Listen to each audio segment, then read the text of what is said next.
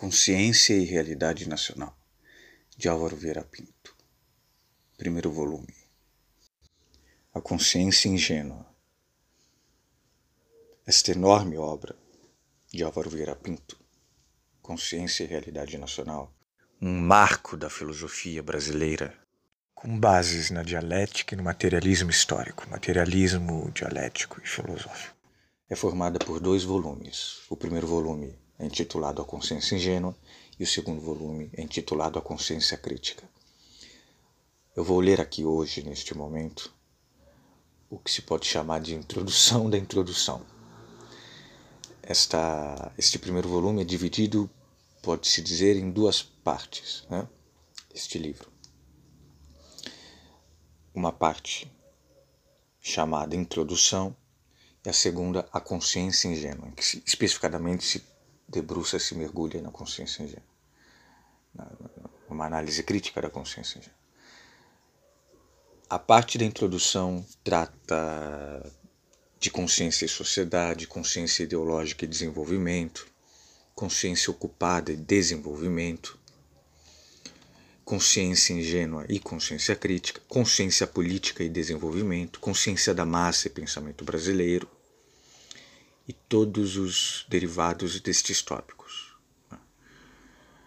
em que se trata de subdesenvolvimento, industrialização, socioeconomia, massa, sociedade, história, ideologia, através de concepções filosóficas, sessões a partir destes capítulos.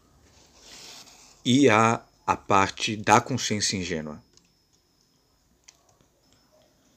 que trata de caráter sensitivo, caráter impressionista, condicionamento pelo âmbito individual, absolutização da sua posição, incoerência lógica, irascibilidade, incapacidade de dialogar, pedantismo, ausência de compreensão unitária, incapacidade de atuação ordenada, moralismo, idealização dos dados concretos, apelo à violência, desprezo pela massa, culto do herói salvador, messianismo da revolução, admissão da existência de problema supremo, coisificação das ideias, maledicência e precipitação de julgamento, crença na imutabilidade dos padrões de valor, desprezo pela liberdade, intelectualismo na concepção dos problemas sociais, culto ao bom senso, defesa do progresso moderado, ignorância do potencial político na atuação internacional, visão romântica da história, romantismo na concepção das relações econômicas e políticas,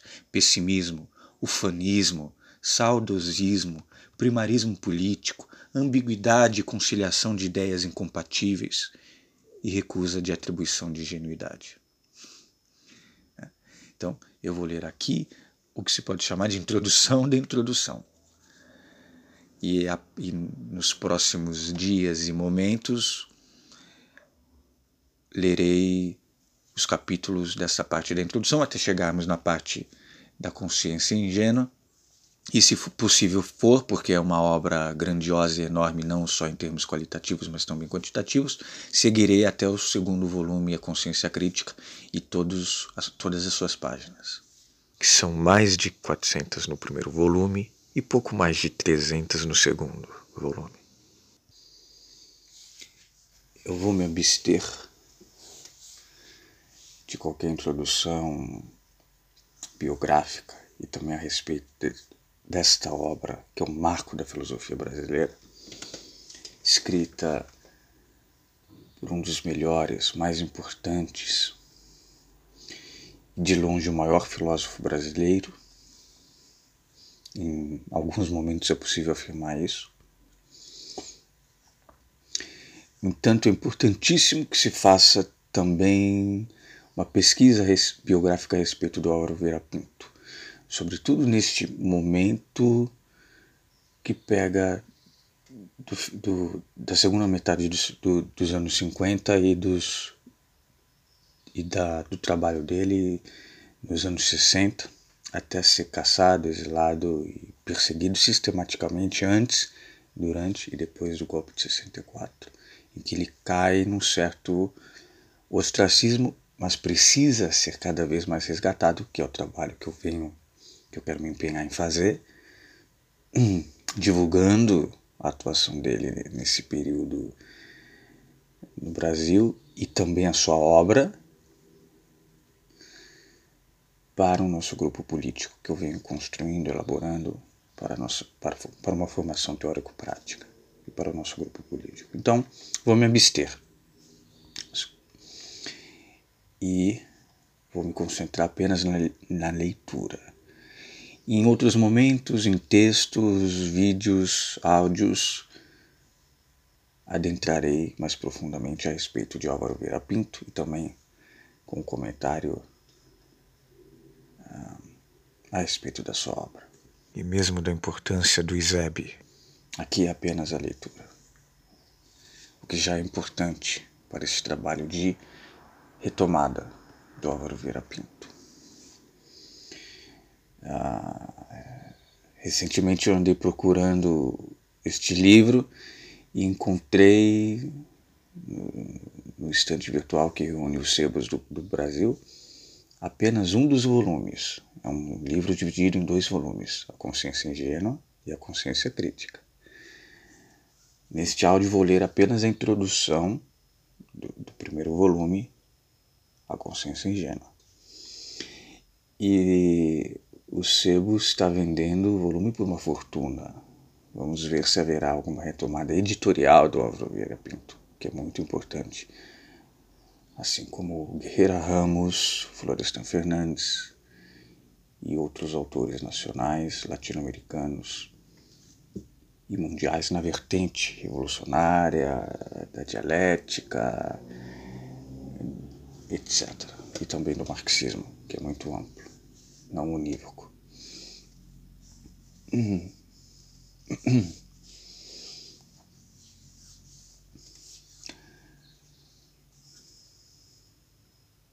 Consciência e Realidade Nacional de Álvaro Vieira Pinto. Primeiro volume, A Consciência Ingênua. Pelo ISEB, Rio de Janeiro, 1960. Instituto Superior de Estudos Brasileiros.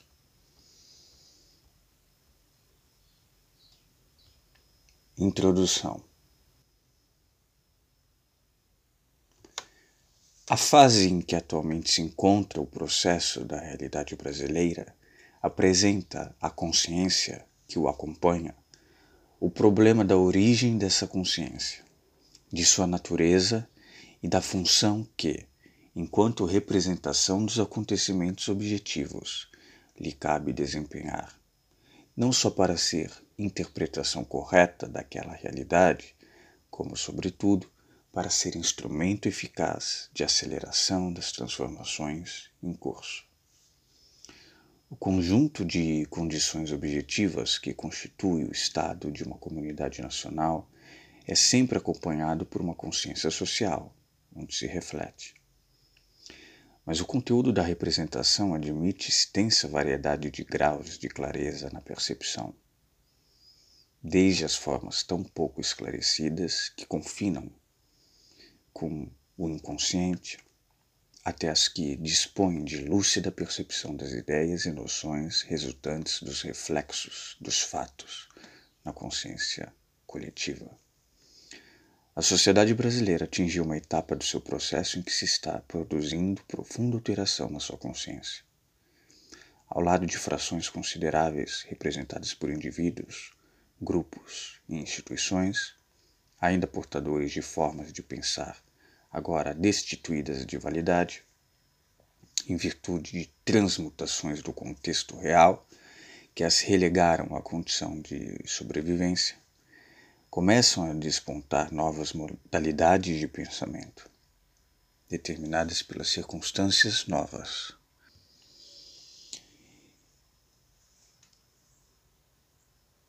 Que devem esclarecer e diferindo por isso das anteriores, ainda presentes, não por simples discordância de opiniões, mas por diferença de ordem qualitativa. Enquanto as antigas, embora subsistentes, são reflexo de situações da comunidade brasileira já revogadas por força da expansão histórica e das modificações dos seus fundamentos reais, e assim não mais são capazes de interpretar fielmente os fatos e de conduzi-los, as novas modalidades de pensamento revelam uma consciência em plena formação, motivada por essenciais alterações da nossa estrutura social e econômica, em início de desenvolvimento. Há indubitavelmente uma nova consciência em ascensão no seio da sociedade brasileira, mas não sendo ainda dominante, luta por se definir a si própria e refutar os modos de pensar precedentes. Vivemos um período em que diferentes configurações de ideias, representando cada qual um modo de compreensão da realidade, combatem pelo direito de serem reconhecidas como legítimas e de assumirem a direção política do processo nacional. As velhas representações têm tudo a seu favor: o prestígio intelectual, a tradição de comando, os hábitos gerais, a linguagem adequada, exceto a verdade, pois as ideias que exprimem não mais correspondem à lógica dos fatos. A nova consciência nasce do acordo com a realidade em emergência, mas estando em começo, sofre de natural dificuldade em competir com a outra. No entanto, possui os conceitos que exprimem a verdade dos aspectos originais da realidade e pode incentivar o desdobramento das condições seguintes. Trava-se assim uma luta entre modos de pensar representativos de atitudes e de interesses antagônicos no interior da mesma comunidade. Luta que tende a se tornar particularmente aguda no caso da sociedade brasileira atual.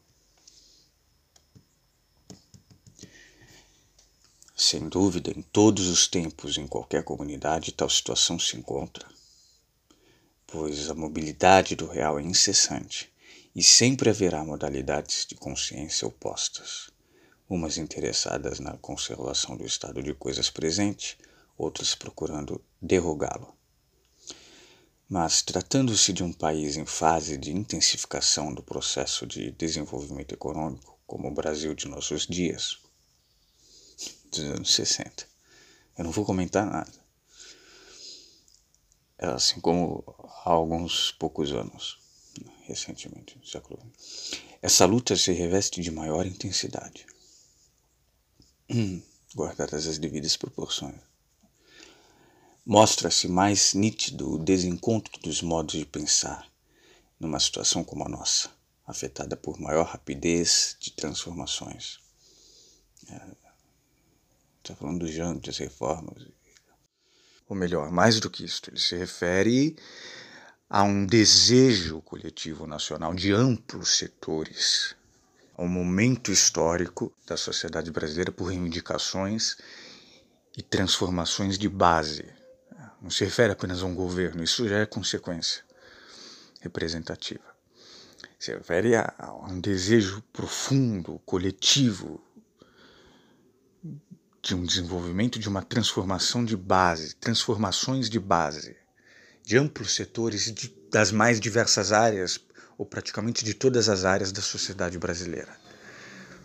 Ou seja, forças progressistas, e mais à esquerda ainda do que isto, forças mesmo de vanguarda revolucionárias para transformações profundas, impedidas anos depois pela ditadura empresarial militar, por força do capital hegemônico estrangeiro, por força do capitalismo dependente, como diria o Florestan Fernandes e o próprio Álvaro Vieira Pinto, por força do subdesenvolvimento e das forças mais retrógradas e conservadoras, etc., urbanas e no campo para a conservação dos privilégios econômicos, socioeconômicos, políticos, numa, através da, de, de uma contra-revolução e no resto do continente latino-americano.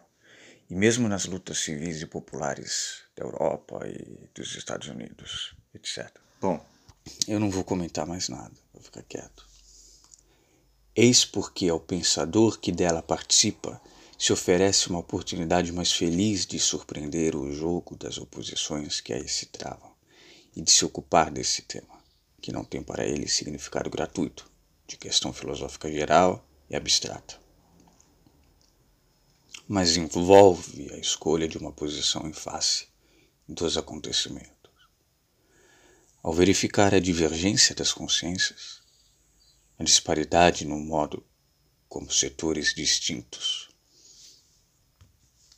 da comunidade representam o estado objetivo da nação, o filósofo é levado a indagar como se vieram a produzir essas divergências. Qual a razão que as explica? Que sentido tem? E que critério o deve guiar para decidir-se em face delas? Posto assim, o tema se converte no tema da origem, do significado e valor da consciência da realidade nacional. Examiná-lo é, em última análise, depois de recolhidas as contribuições de cada uma das ciências sociais, tarefa filosófica, pois diz respeito à compreensão do processo da realidade em geral e da realidade histórica, que é a nação, em particular, bem como a investigação da formação da consciência, que reflete o estado de coisas exterior a ela. Não faltam na obra dos nossos sociólogos, historiadores, teóricos, políticos e economistas preciosas reflexões e elementos essenciais para o correto empreendimento da análise indicada. Mas não dispensam, ao que nos parece, que intentemos contribuir para realizá-la e chamemos a atenção de outros, para que igualmente se devotem à consideração do assunto. Esclarecer a questão da origem das formas de consciência da realidade nacional não é matéria de dissertação acadêmica, mas diz respeito à nossa própria situação pessoal, pois temos de tomar partido em face das circunstâncias que nos envolvem, e para tanto devemos ou, com, ou concordar com um dos modos de pensar que encontramos, já formulados por outros, ou criar para nós mesmos uma interpretação própria.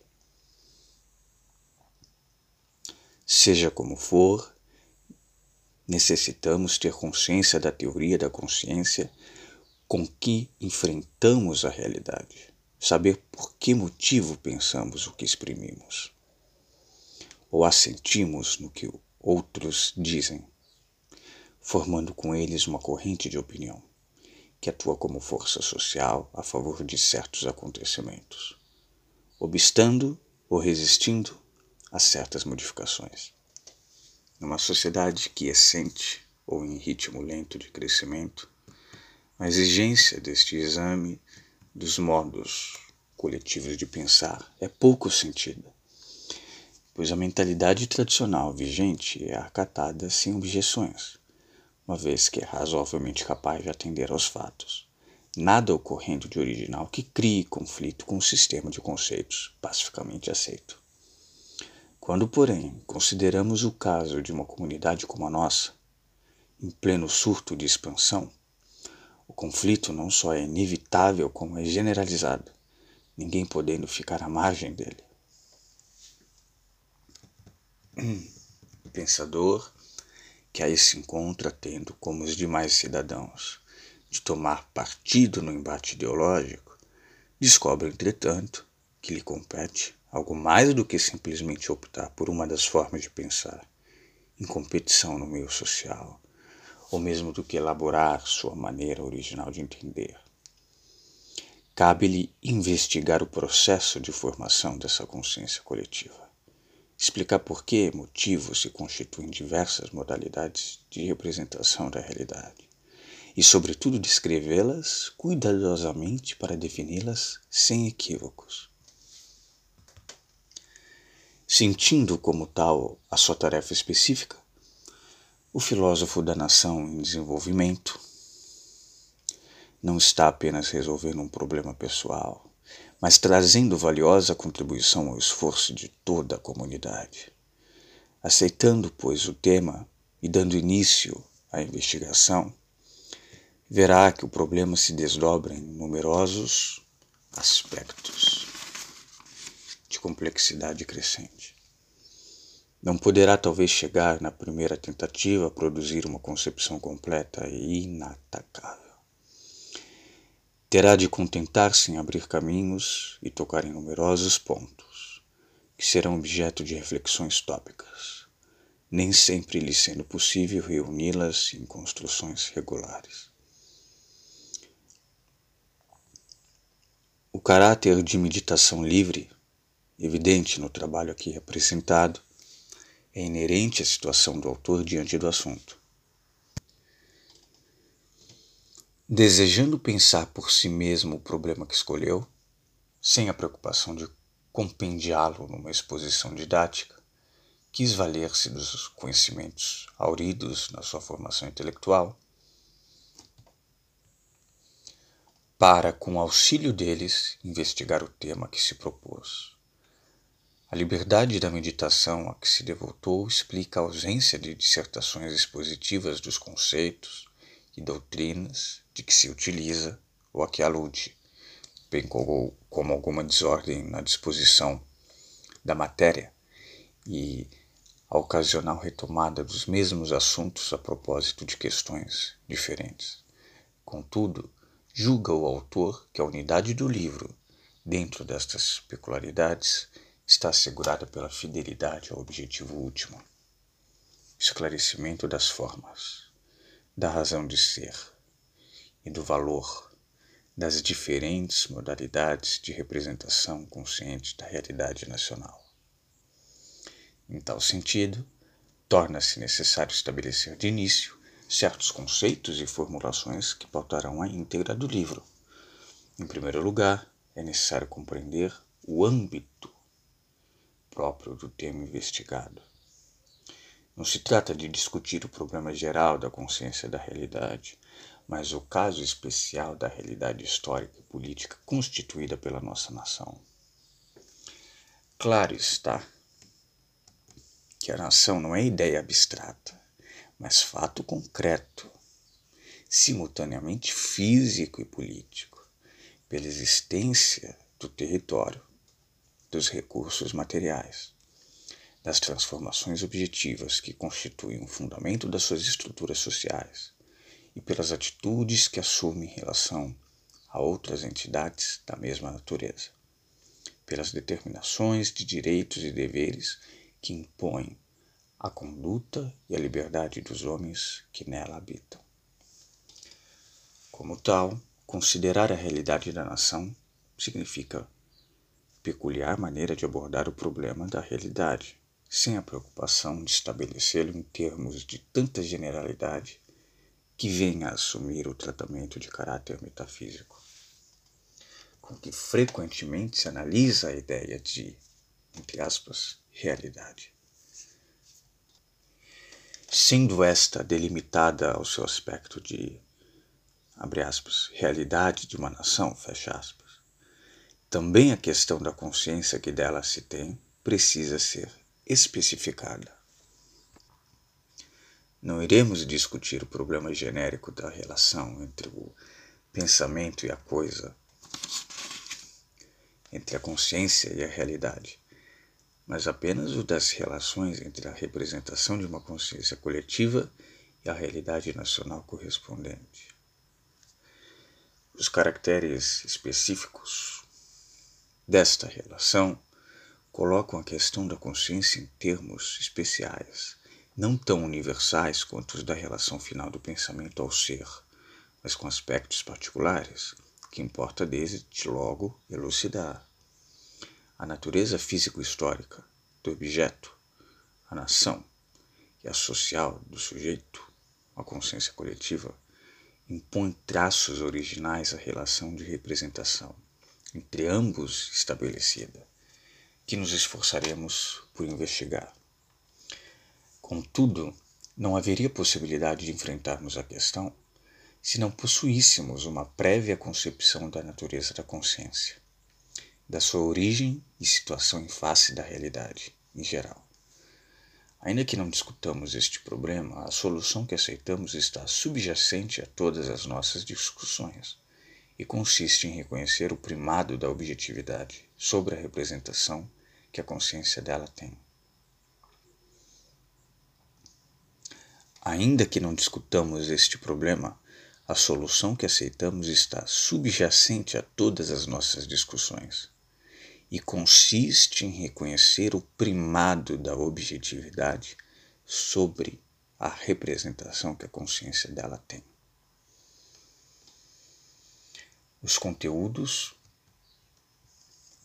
desta reproduzem aquilo que existe independente dela e que, por suas condições próprias, a afeta e determina.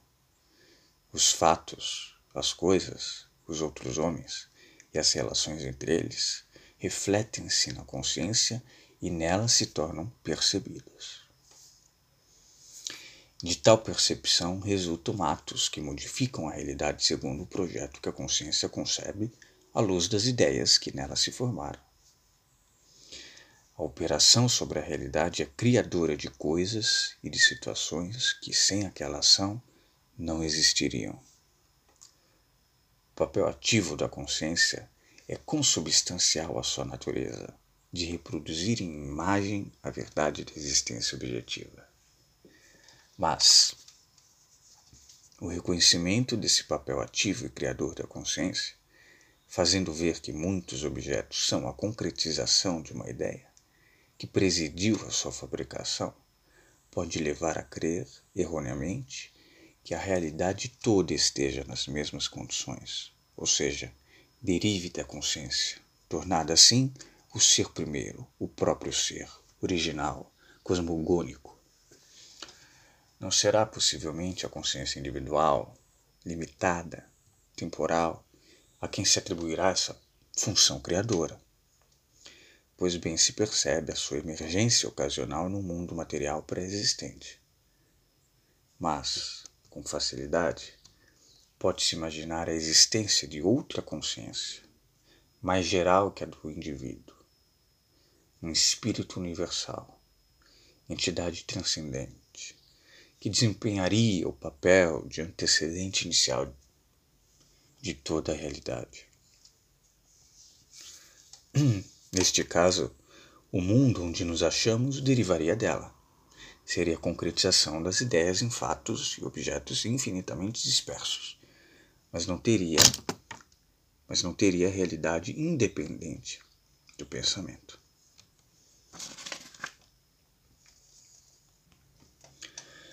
Para a compreensão do nosso problema particular, o da realidade nacional, não necessitamos discutir esta questão, mas necessitamos colocar a nossa discussão à luz da compreensão que tivermos dela. Com efeito, não é indiferente para o êxito do esclarecimento intentado e mais ainda para a utilidade que possam vir a ter as consequências deste trabalho,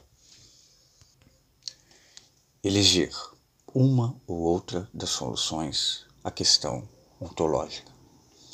Parece-nos que, se nos situarmos no âmbito de uma concepção que idealize a função da consciência, não teremos meios corretos de entender o processo da representação coletiva da circunstância nacional.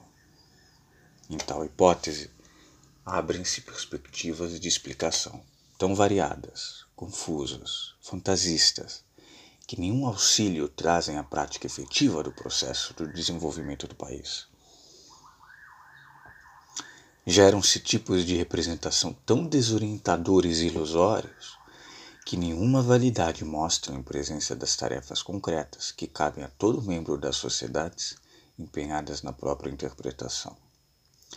Já a aceitação da posição oposta permite levar a investigação para o terreno da objetividade, onde a questão essencial, tanto quanto os seguintes, em que se vai desdobrando, terá um tratamento rigoroso, em nenhum momento exposto ao capricho da imaginação. Se a consciência individual e a coletiva encontram a verdade da sua representação na fiel reprodução da existência exterior a elas, é possível não só explicar a razão de ser das diferentes modalidades de representação. Justas umas, incorretas outras, mas ainda estatuir critérios para que a legítima oriente a sua intervenção no processo da realidade nacional. A consciência autêntica, que a seguir chamaremos de crítica, não só saberá que é a única verídica, mas terá também a compreensão do sistema de conceitos que a constituem na sua verdade e que ditarão a prática eficaz.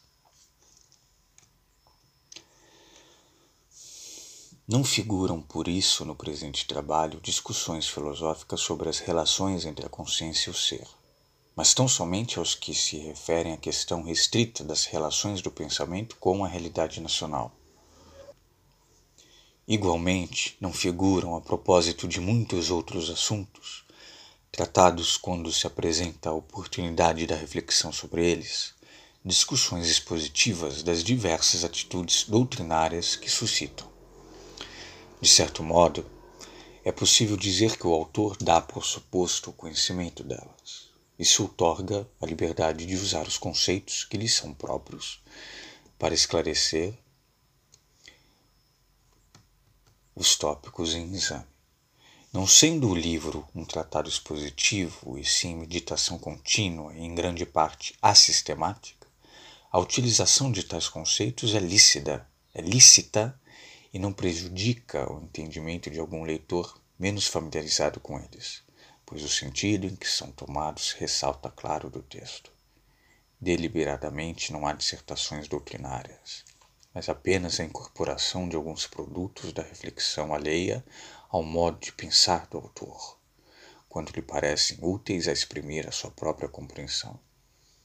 O livro tem por finalidade contribuir para o esforço do desenvolvimento nacional, ao procurar apreciar os reflexos na consciência social das transformações em andamento. Esta é introdução, eu vou continuar nos próximos tempos. O livro Vamos ver se eu termino, porque é um livro realmente grandioso em termos qualitativos e quantitativos, tanto o primeiro volume quanto o segundo volume.